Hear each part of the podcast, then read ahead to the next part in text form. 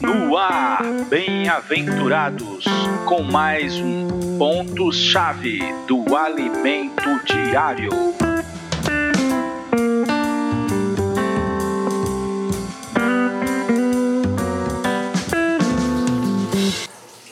Olá, queridos bem-aventurados.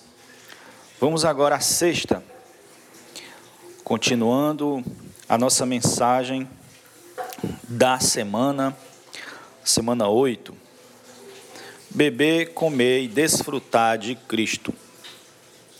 O título de hoje é Desfrutar Cristo como nossa bebida e alimento. O título de hoje é como se fosse já a, o miolo da mensagem. Nós vimos em Filipenses 2, o seguinte versículo, versículo 2 e o versículo 3. Completai a minha alegria, de modo que penseis a mesma coisa, tenhais o mesmo amor, sejais unidos de alma, tendo o mesmo sentimento. Nada façais por partidarismo ou vanglória, mas por humildade, considerando cada um os outros superior a si mesmo. É incrível como a personalidade de Cristo se transfere para nós. Quando colocamos nossa mente no Espírito, o Cristo que está lá em nosso espírito vem para nossa alma. Agora a alma tem de deixar. Cristo só vai fazer essa transferência com a nossa permissão. A Bíblia, isso, a Bíblia chama isso de negar a si mesmo. Né? Deus, Ele não faz nada forçado, a não ser que nós deixemos. Agora, à medida que nós nos, entreguemos, nos entregamos a Ele, à medida que nós declaramos que somos dele, de fato passamos a, perma, a pertencer a Ele. E isso dá autoridade a Ele de dono. Pense numa pessoa muito ciumenta com as suas coisas. Então Ele vai guardar-nos de uma maneira maravilhosa. Agora também não adianta dizer, Senhor, eu não te quero mais, eu não pertenço mais a ti. Não adianta. Já foi. Se uma coisa é dada a Deus, ninguém mais tira, a não ser que Ele queira dar. Pense numa coisa que Ele não quer dar de volta para o mundo e para Satanás, é a humanidade que Ele tem ganhado. Vamos falar sobre como colocar a mente no espírito. E vamos usar e vamos usar a questão do comer, beber e respirar como figura para falar dessas coisas, para que fique bem prático para nós. Comer, beber, respirar. Vamos começar por respirar, já que é o fundamental. Vamos ler Gênesis 2, versículo 7. Então formou o homem, então formou o Senhor Deus ao homem do pó da terra e soprou nas narinas o fôlego de vida, e o homem passou a ser alma vivente. João, capítulo 20, Evangelho de João, versículo 22. E havendo dito isto, soprou sobre eles o, e, e disse-lhes: Recebei o Espírito Santo. Senhor Jesus. Irmão, sabe como é que em grego é a palavra espírito? No grego é pneuma. Toda vez que você vê a palavra espírito, no Novo Testamento é pneuma. No Velho Testamento é outra palavra, porque o Velho Testamento originalmente foi escrito em hebraico. Mas ambas tanto a do hebraico como a do grego, pneuma, significa a mesma coisa. Vento. Pois é. O Espírito de Deus é algo tão maravilhoso que a única figura nesse mundo que, que foi possível usar para denominá-lo foi vento. Senhor Jesus. Então, daí nós podemos dizer que nós precisamos respirar Deus diariamente. Ninguém respira domingo no culto e deixa de respirar todos os dias da semana. Nós respiramos acordados e dormindo. É ininterrupto. E aí você pergunta, como? Vamos ver das práticas bíblicas o que pode ser praticado de forma mais contínua possível, não como respirar de fato. A gente respira, né? A cada, sei lá, um segundo, um atrás do outro. Ninguém para. Ninguém fica três minutos, quatro minutos sem respirar, morre. Nós não ficamos sem o Espírito de Deus. Nós precisamos respirar o Espírito de Deus. Você pode fazer a prática mais fácil que você pode fazer de maneira mais ininterrupta é invocar o nome do Senhor. Ó oh, Senhor Jesus. Tem pessoas que já são conhecidas pelo invocar. Uma vez um colega foi estava num naquele aquelas confraternizações de fim de ano, aí tinha o amigo secreto. Aí o amigo dele, que foi estava lá na frente, diz assim: Meu amigo secreto, fica direto dizendo assim: Ó oh, Senhor Jesus. Ou seja, a pessoa já era identificada porque invocava. E invocar é muito bom. A primeira coisa que a gente tem que fazer de manhã é dizer: Jesus, tu é o meu Senhor. Jesus vem, preciso de ti mais um dia. E também, outra coisa que você pode fazer de maneira ininterrupta é orar versículos. Procure versículos que estejam dentro do contexto da sua necessidade e fique orando ele ali. Fique, né? Nem só de pão vive o homem. Ó oh, Senhor, nem só de pão vive o homem. Fica ali baixinho falando. Senhor Jesus. E assim você vai estar respirando Cristo. Depois vem beber, beber água. Já são é possível intervalos mais longos de tempo. Para isso, vamos ler aqui João capítulo 7. Capítulo 7, versículos 37b ao 38. Se alguém tem sede, venha a mim e beba. Quem crê em mim, como diz as Escrituras, do seu interior fluirão rios de água viva. Senhor Jesus. Vamos voltar para o capítulo 4 no episódio da mulher samaritana, vamos ler o 13 e o 14. Afirmou-lhes Jesus: Quem beber desta água tornará a ter sede. Aquele, porém, que beber da água que eu lhe der, nunca mais terá sede. Pelo contrário, a água que eu lhe der será nele uma fonte a jorrar para a vida eterna, ó Senhor Jesus. Beber água também é algo diário. Você lembra que eu falei que criar um ambiente espiritual por andar no espírito. Esse ambiente espiritual não engloba só as reuniões lá no local de reunião,